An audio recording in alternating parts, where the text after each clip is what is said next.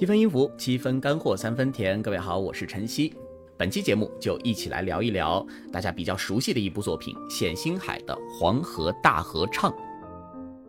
好，接下来就要说说它的世界性，这是我们另外的一个重点了。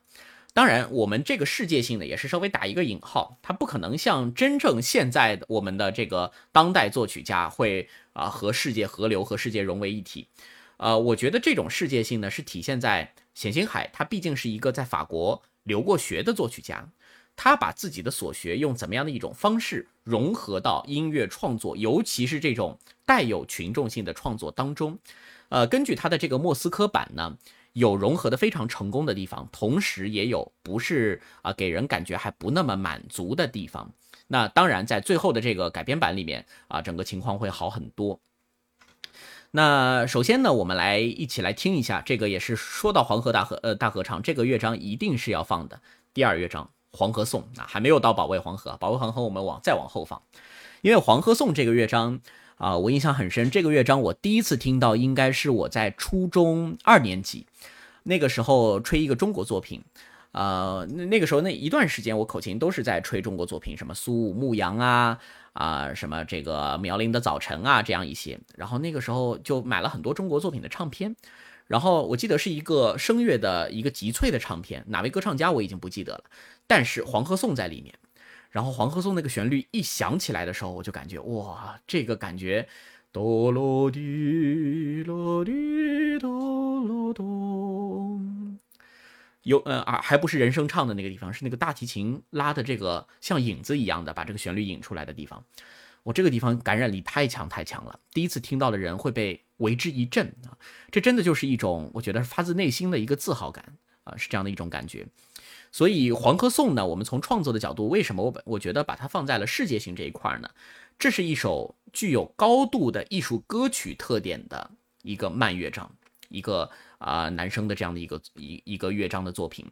呃，我们还是要说《黄河大合唱》，它作为一个大合唱作品，它其中既有群众性偏多的合唱唱段，同时也有高度艺术歌曲化的两个独唱段落，那就是《黄河颂》和《黄河怨》，一个男生，一个女生。那当然，相对来说更有名的是《黄河颂》，而且这两个乐章，我们如果单独拎出来，《黄河颂》它是颂乐的感觉，它是赞歌；《黄河怨》呢，它是哀歌。而且它的一个第二乐章，一个第六乐章，在的这两个位置呢，恰恰也非常的有意思啊，就直接一个是把情绪往上扬，一个是把情绪往下降，它也跟后面的呃感觉都会形成一个呼应。所以这首《黄河颂》呢，呃，大家等会儿在聆听的时候呢，除了欣赏的这个旋律，大家应该已经非常熟了啊，更多可以去关注一下它的句法，因为艺术歌曲的句法和群众歌曲的句法会有一些非常本质的区别。群众歌曲，我们说要朗朗上口。群众歌曲，你要写一个群众不能唱，那是失败的群众歌曲。群众歌曲的一个要务是你不能只有歌唱家能唱，当然歌唱家可以把它唱得更好，但是群众要能够有参与感。所以，往往群众歌曲的句法，也就是一句、两句、三句、四句，往往它是比较规整的。呃，像是这个，比如说游击队歌，嗯。梆梆梆梆梆哔，梆梆梆梆梆梆了梆梆梆，梆梆梆梆梆梆梆梆梆梆梆，梆梆梆梆梆梆梆梆，它的规律非常好抓啊。像我们的这个《义勇军进行曲》，那就更不用说了，学一会儿就能学会。但是《黄河颂》这样的啊，有一些艺术歌曲化特点呢，大家可以发现它的乐句并不规整。在第三句之后就开始有短句子不断的插进来，然后后面就是一个短句跟长句的这样的一个不断的融合，所以这种短句长句之间的搭配呢，会让这个曲子听起来它的变化是更加丰富的。当然，对于群众而言，要去演唱它，自然就比较困难了。这也就是我们像刚刚说的，在抗战时期也有非常多的有艺术价值的艺术歌曲是要由经过专业训练的歌唱家来完成的。好，我们就来听一下啊，这首《黄河颂》，我觉得是非常有一些西方艺术歌曲的这样一些特色。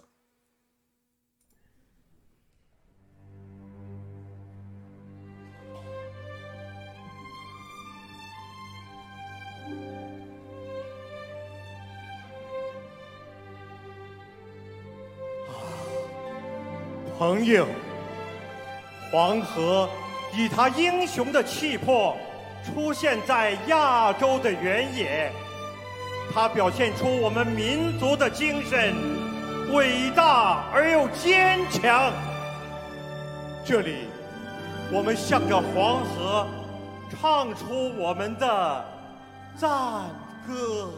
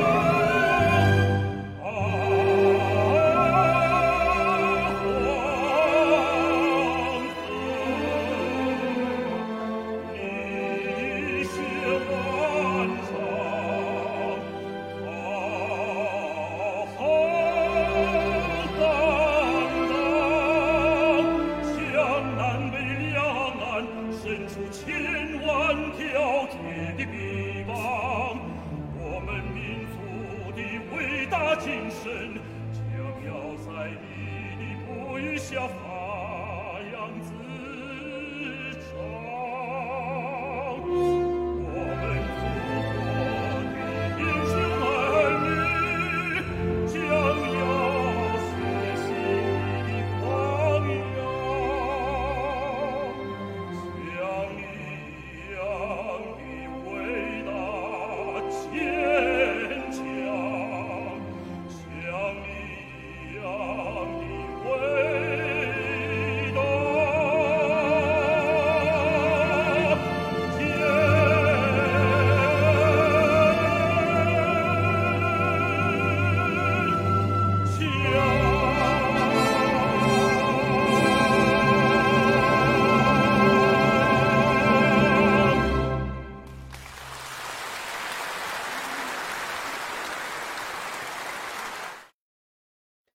刚才听到的是《黄河大合唱》当中的第二乐章《黄河颂》，啊，那这位男中音歌唱家叫刘松虎啊，他音色还是非常厚重的。呃，作为一个第二乐章的这样的一个慢速乐章，所以在这里他表达的是对于黄河的一种颂歌。我们刚刚说的也是赞歌的这样一个情绪。那从第三乐章开始，整个黄河大合唱的情绪是又有了一些转折。好，所以我不知道大大家在刚刚听的时候有没有去关注一下其中的一些句法的一个特色，就是听着听着总感觉一些规律会被打破啊。这个就是典型艺术歌曲当中长长短句的一些呃配合。好，那个时期颂歌艺术歌曲还有郑律成的《延安颂》啊，也是非常经典的歌曲。呃，这朗诵和音乐相结合的形式，跟现在奥运会开幕式一样啊。当时在应该是最前卫的形式，一群为民族理想而奋斗的青年在延安。呃，我觉得《黄河大合唱》这个作品，就是为什么到现在大家依然喜爱它，就是。嗯，怎么说呢？就是按照我们现在的说法，这也是一首红歌嘛。当然，我们说红歌，那也有写的好的，那也有写的不好的。对于作品而言，永恒不变的，尤其是歌唱类作品，我觉得太重要、太重要的就是你的感情是否真实。黄河大合唱就是在那个历史时期最真挚的一种情感表现，因此。根本不用怀疑，再过五十年，再过一百年，它依然会有它的一个生命力。是否是一个真实的情感呈现，这个是你作品生命力的一个命脉。尤其对于声声乐作品而言，因为器乐有时候还会有一些像实验性的东西啊。但是像这样一一类题材的，尤其是植根植根于群众的啊音乐的这样的一些作品，这个太重要太重要了。所以冼星海也被称为人民音乐家啊，他当之无愧。好，也谢谢狮子座、小兰、晚成、颜竹和 Danny 这五位网友的打赏，谢谢大家。好，这个大家也可以入群啊。刚刚入群的方式我已经发在了群里啊。B 站的网友可以私信我入群的方式。我们接着继续来聊黄河大合唱当中世界性的一些因素。呃，那世界性的。接下来这个因素呢，我想聊到的时候，很多人会觉得熟悉了，因为接下来要放的就是大家最为耳熟能详的那个乐章《保卫黄河》，当然也会有一些惊喜啊，也有大家听不到的东西。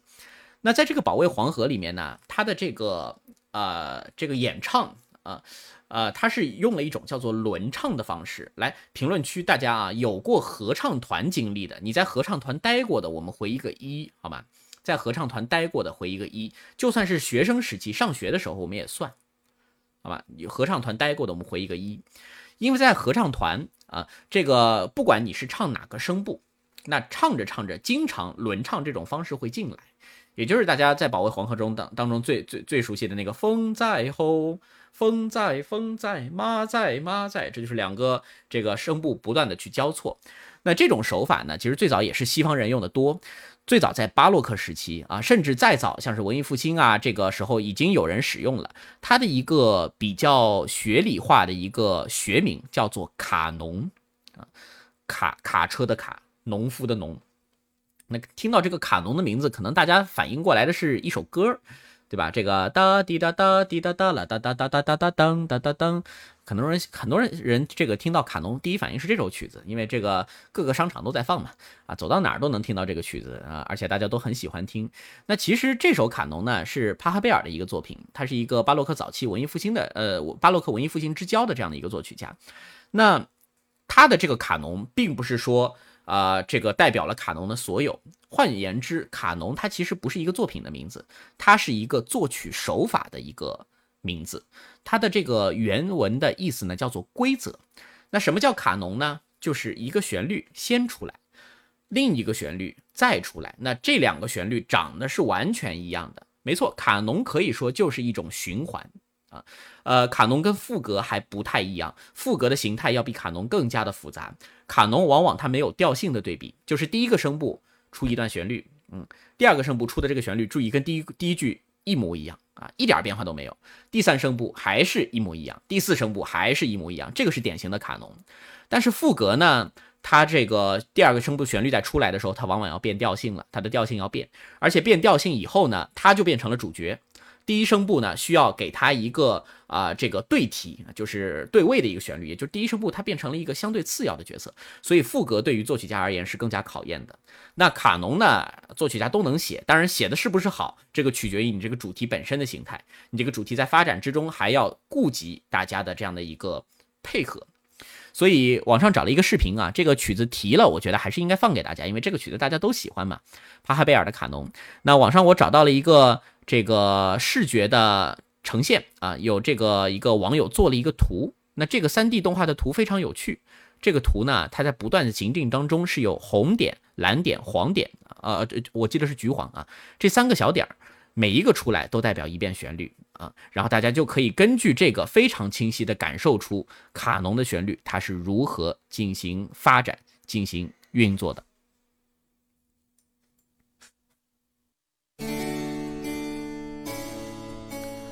好，现在是影子啊，小球还没有开始运动，嗯，说明旋律还没开始。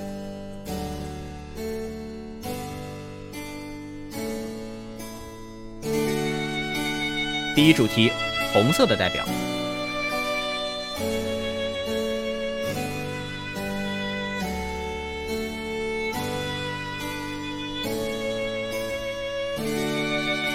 红色的第一主题会继续向下演奏新的旋律，那绿色的是第二声部演奏老的旋律。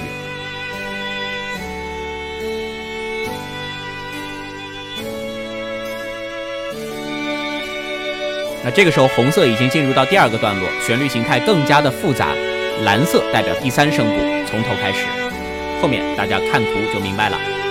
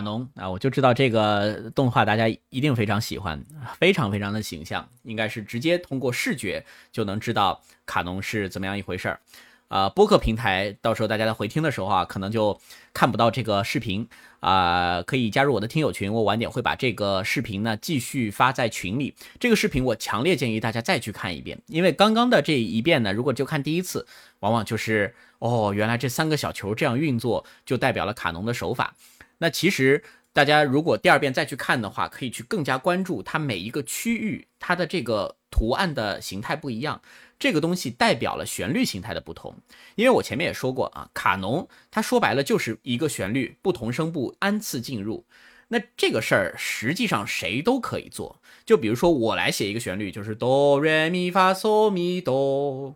我让第一声部往下啊，不断往下写着，第二声部、第三声部进入，所以卡农很容易就写出来。但是写得好的卡农就会比较难，因为像刚刚这个，为什么这个卡农经典？因为它在这个每一个段落当间当中，他把这个旋律的美感以及疏和密配合的非常好。因为开头啊，它是一个很宽的一个感觉，那到后面它会慢慢变密。但是变密意味着什么呢？就是不不，就是变得比较密集啊，就是第一声部。变了密集以后啊，它变得密集以后，后面往往要接一个比较宽的，因为它如果再变得密集的话，要知道等会儿这个密集的段落，第二、第三声部也会演奏的。如果大家都密集撞在一起，效果就未必好听了。所以对于作曲家来说，你这个旋律在发展的时候，你要去考量它彼此之间的配合，段落之间的配合。另外，卡农的原版呢不止三个声部啊，刚刚这个三个声部只是最方便做一个例子，落在哪三个乐器上？呃，这个曲子原版我记得是弦乐重奏啊。弦乐重奏，所以用这个视频就是来告诉大家，卡农它其实是一个创作手法。我们说回到黄河，好像有一点穿越啊。黄河，保卫黄河，典型的就是一个卡农手法占据了乐章当中主体的一个乐章。所以在这个当中啊，这个如果大家在合唱团当中唱过《保卫黄河》的话，应该深有感触。轮唱啊，轮唱其实就是卡农，它两个是一个意思。我们可以来看一下这个乐谱啊，在《保卫黄河》的中间，给大家找了个简谱啊，这样的话应该比较好懂一些啊。没事，看不懂音高也没事，不要紧啊。也就是这个我标了一的红色的这个一，就是第一个声部，第一条旋律。那标了二的呢，是第二条旋律。大家可以发现啊，上下去对应一下，第二条旋律呢，永远比第一个晚一个小节。哆哆咪嗦，哆哆咪嗦，旋律就是这个。那如果大家去聆听的时候，两个轮唱的声部叠在一起，它就会变成哆哆咪哆哆咪哆哆咪哆哆咪咪咪嗦咪咪嗦啦啦发啦啦发，它会有这样一个感觉。所以作曲家显然啊，在这里就是要营造那种此起彼伏的啊，不断的往前有大有有这个亲人志士敢去斗争的这样一个形象。那这个因为有两个声部，我们可以看到女高跟女低唱同一个旋律，男高男低唱第二个旋律。所以这是典型的一个二声部卡农。那在保卫黄河的后段呢，还有一个三声部卡农。看这个图啊，这个图会更加直观。女高女低还是第一声部，那这个时候他把男高和男低分开了，也就是出现的是哆哆咪哆哆咪哆哆咪嗦，哆哆咪哆哆咪哆哆咪嗦啊。那这个时候因为三个声部，它的整体旋律拉长了，怎么办呢？啊，大家可以看到。中间因为旋律长了以后，就加了一个衬腔，longer longer longer long 啊。如果大家唱过的话，应该有这个感觉。所以这个呃，一般卡农的这个声部越多啊，它这个旋律本身要注意的地方也就越多。而二部卡农呢，相对来说是比较容易写的。好，那卡农的这个技术说完以后呢，我们要提一下保卫黄河的这个乐章有一个比较特殊的地方，就是这个乐章呢，呃，同样它的这个莫斯科版和我们现在常听到的这个中央乐团版也有着不小的差距。主要差距体现在哪儿呢？我们刚刚从谱子上看到了有一个三声部卡农，那冼星海在莫斯科版的创作当中，他有一个四声部卡农。就是比这个三声部还要再多一个声部，他把四个混声合唱的这个女高女低、男高男低四个声部完全分开了，取而代之的是没有最后我们现在常听到那个版本的齐唱段落，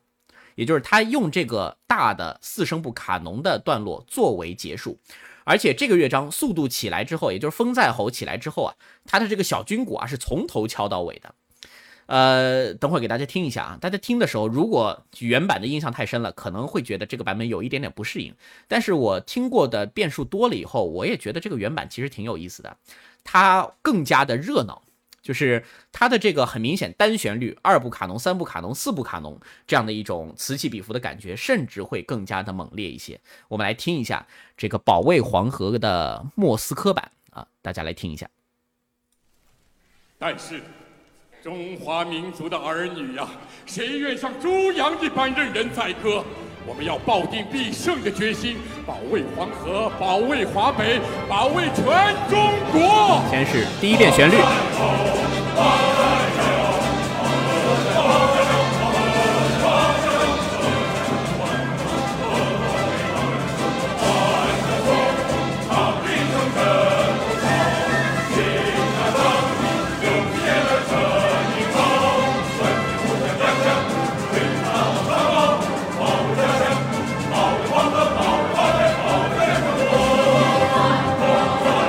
二部卡农，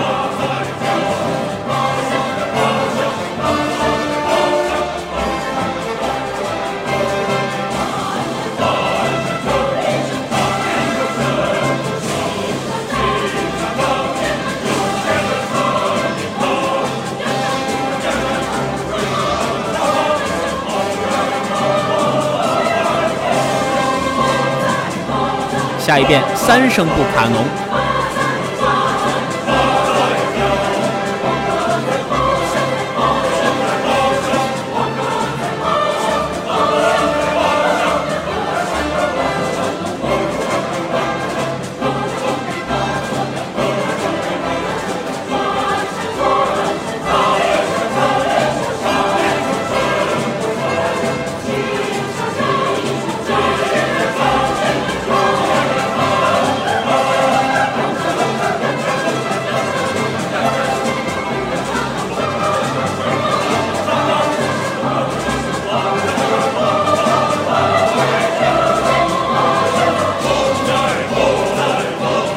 高潮的一次四声不卡农，这也是不太听到的。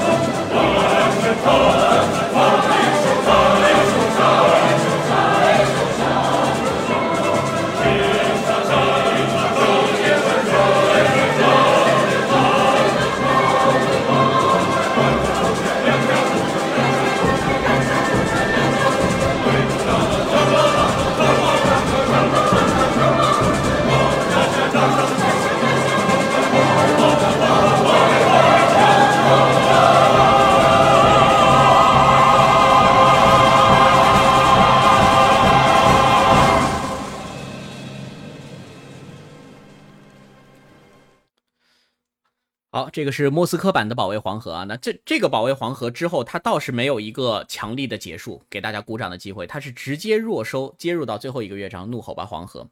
所以这个版本如果它是大家第一次听的话，啊，我我估计会觉得某些时刻有一点点乱啊，有这个可能。这个原因当然是多方面的，很大程度上也是因为这个小军鼓从头敲到尾，它的确很热闹，但是。四部卡农本来就很难唱清楚，大家想想，四声部全部分开，这个写作是颇有难度的。那小军鼓这样一弄以后啊，听起来这个声音呢会混在一起，呃，但是这个呢也不能说就一定是缺点啊，这个更多的还是看个人的喜好吧。好，所以刚刚这个是莫斯科版的，那作为对应，我们也来听一下现在大家听的最多的这个中央乐团版本。核心的差别，一个是小军鼓没有从头敲到尾。一个是四声部卡农取消了，变成了一个大齐唱，那这个大齐唱之间呢，还有一一段这个交响乐队的一个间奏啊，这这个间奏一起来以后，大家那种熟悉的感觉可能会回来。所以这两个乐章呢，所呈现出来的一个状态是不太一样的。还有就是细节处的一些区别，像刚刚的这个呃莫斯科版的这个里面呢，有大量的在合唱团演唱的时候，管乐器在里面会有一些副旋律啊，这尤其是小号啊，叭叭哒叭叭叭叭哒叭叭，有这样的一些声音在里面。但是相对而言，改编过的啊，阎良坤跟施万春。改编过的这个七五年的中央乐团版呢，删了很多的啊这样的一些处理，所以大家也来听一下啊，我们现在最常听到的这个版本，听完以后可以回复一下，你更喜欢哪个版本？如果喜欢莫斯科版的，回一个一啊；如果喜欢我们现在听到的常听的中央乐团版的，可以回一个二。保卫黄河中央乐团版，但是。中华民族的儿女呀，谁愿像猪羊一般任人宰割？我们抱定必胜的决心，保卫黄河，保卫华北，保卫全中国。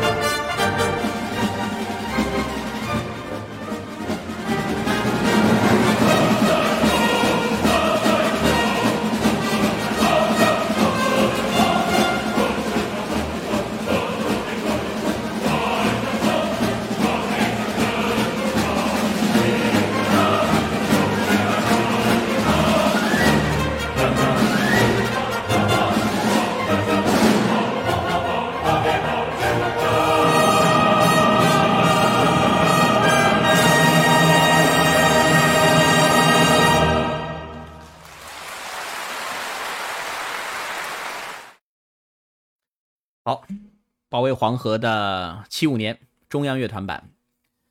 好看评论区，大家这好像是我们第一次有如此统一的回复一和二啊。啊，跟我想的也差不多，就是呃，因为这个保卫黄河的确对于大家而言太深入人心了，呃，要在短时间内改变这个印象是很难的，而且这个说白了，其实我也更喜欢这个后面更简洁的这一版。所以我们就回到了原来这个问题，大家现在应该也发现，我们所以为的咸星海，并不是真正的咸星海，就是我们现在听到的这一版，呃，这个呃这个保卫黄河啊，在这两个版本当中，它的差距已经算小了。如果你去听听其他的一些乐章，像是黄河颂啊，啊，像是这个黄河怨啊，啊，黄河怨它。它本来就是一个我们说哀歌式的女高音，在原版的这个咸兴海版里面，它有三次转调，它是一个非常复杂的作品。所以在这个多次的改编之后，其实从呃我们说这个中央乐团版之前，前面我们表格里面有说李焕之已经改了两次啊，都是大作曲家在改。所以经过了多次的打个引号的减肥之后，黄河才成了我们黄河大合唱，尤其保卫黄河才成了我们现在听到的样子。所以这个也就是我们要知道的一件事儿啊，就是现在的黄河大合唱，它可以说是由冼星海原创出来之后，经过了多位作曲家共同努力，成了现在的样子。那我觉得，如果要来评价一下这两个版本，作为一个群众性大合唱，那显然最后的这个中央乐团版，它会更加的成功一些。那。呃，莫斯科版作为冼星海他的自己的一个呃比较有个人化倾向的一个创作呢，他的贡献是在于，首先他的所有的旋律主题那都是他自己写的，另外一个就是他中间很多融入了西方啊现当代创作技法的一些声音和一些实践的方式，可以说对他后来的作曲家们还是会有影响，只是说他创作出的这个莫斯科版的作品本身呢。啊，并不能说特别让人喜欢，这也是为什么这一版现在基本上不演，就是这个原因啊。啊，这位叫任子凯的网友说，莫斯科版也挺有特色，虽然有点乱，但更显得原生态。啊，你说的是保卫黄河刚这个乐章，呃，前面有一个网友留的很有意思啊，这是不是要要留出这种全面抗战的这样一个状态啊？这理解非常多，所以我的感觉也是，这个小军鼓从头到敲到尾啊，这个尽管跟我们所熟悉的保卫黄河不一样，但也挺有意思的，你也不能说它就完全不好。好，保卫黄河，所以这个乐章呢，我们就是用它来说了一下卡农这个事情。那当然，我们说这个黄河大合唱当中啊，所谓的。西方的一些元素，西方的一些创作技法的介入还是比较有限的啊，在莫斯科版里面很多，但是我们说介入的太多，没有处理好，反而这个作品听起来它的通俗性就变差了啊。如果是莫斯科版的话，它不可能到现在这样的一个流传程度。那七五年中央乐团的这个精简版可以说是啊，符合了一个作为群众音乐、作为一个群众大合唱的一个特点。那最后一个乐章《怒吼吧黄河》啊，同样也给大家来听一下原来的这个莫斯科版。这个我觉得相对来说更容易接受一些。但是由于嗯，这个整个啊，我觉得是这个莫斯科版的这个作品，它在包括曲目谱谱面编定的时候，都会碰到各种各样的问题，所以有一些段落呢，还是不是让人特别的尽如人意。但是他已经把冼星海所要表现的那些东西，起码全部都已经融入其中，尽可能的去表现。这个《怒吼吧黄河》。在结尾的时候，显现还有一个非常大胆的一个处理。我们说这个常规的管弦乐团啊，双管制，这个是往往在这个浪漫主义早期以及之前啊，莫扎特、贝多芬、舒曼、门德尔松，这都是，也就是一个交响乐团当中每个管乐器，每个木管乐器是两件啊，这个是属于一个人数大概在六十多人的这样的一个啊比较标准的交响乐团。然后到了西方的浪漫主义晚期的时候，往往会变成一个四管制的交响乐团。那交响乐团一百人以上，那是常有的事儿。那冼星海他这个俄罗呃，在这个莫斯科版的《怒吼吧黄河》，它的结尾有一个非常让人呃吃惊的一个标注，就是这个最后一段尾声的地方，冼星海要求用哪些乐器去演奏呢？他写的是六把圆号，十二架小军鼓，注意不是二架，是十二架小军鼓。十五把长号，十六把小号，这些乐器本身独立出来，已经是一个非常独立的铜管乐团了。但是呢，他把这些乐器全部都加到了这个《怒吼吧黄河》最后，就是要表现这种最后中国人民啊此起彼伏去抗日，迎来最终的胜利的这样一种意图。所以他采用的方式是大幅的加乐器进来。这个整个西方这其他作曲家也没有怎么听说这样的一种大胆的尝试。那为什么要给大家听？啊，莫斯科版的《怒吼吧黄河》，因为这个这个演奏版本非常不容易，它真的复刻了冼星海的这样的一个意图。等会儿在结尾的那个尾声，我们可以看到，真的十几个小军鼓、十几个小号、十几个长号就这么上去了啊，在那边乘着组的这样去吹，而且的确从音响上来说，它会变得极其的宏伟嘹亮啊。所以这个就是《怒吼吧黄河》，因为它本来就是一个不断不断向前推进的这样一个乐章。那这个演奏呢也是非常不容易的。这个是在二零一五年的上海之春啊，由张指挥家张亮，主要是直帮上海爱乐乐团啊，两岸三地的这样的一呃几个合唱团共同去来进行演绎。我们来听一下这个《怒吼吧黄河》莫斯科版。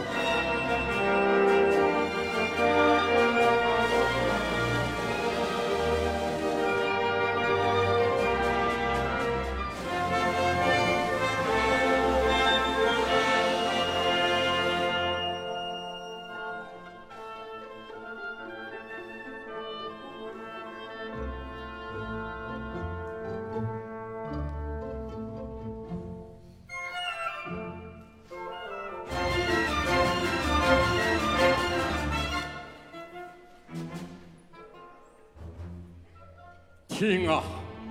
珠江在怒吼，扬子江在怒吼，啊！黄河，掀起你的怒涛，发出你的狂叫，向着全中国被压迫的人民，向着全世界被压迫的人民，发出你战斗的警号吧！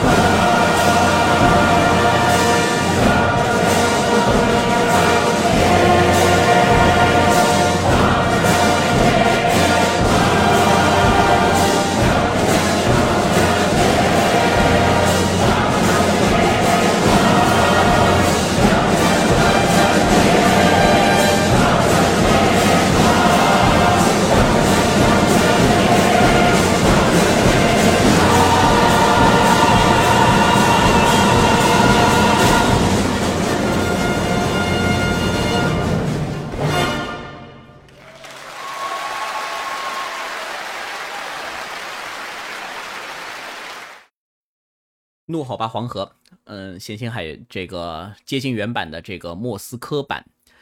所以通过今天的这个讲述啊，我们节目也到尾声了。我觉得主要是聊《黄河大合唱》这个大家我想都比较耳熟能详的作品，我们主要来记住两件事啊，一个就是呃，在我们现在经常去了解、去演出《黄河大合唱》的时候啊，除了冼星海，也要知道他之外的这些为《黄河大合唱》做出杰出贡献的。阎良坤、施万春、李焕之等这样一些作曲家，因为确实我们能够听出来，冼星海的创作跟我们现在常听到的创作中间是隔了很大的一个，呃，就有非常大的一个变化啊。所以这其实某种意义上，你也可以打个引号说它是一个集体创作的产物啊，这是这个作品的一个特点。另外呢，确实冼星海也在他的这个莫斯科版里面进行了非常多的实践，对后人的影响是极大的。十二支小鼓，这个可能见都没见过，对吧？的确，最后一段吧，确实他的这个啊嘹亮跟气势确实是推上来了。好，那还是啊，我们这个七分音符节目呢，也会在下周继续为大家呈现。拜拜。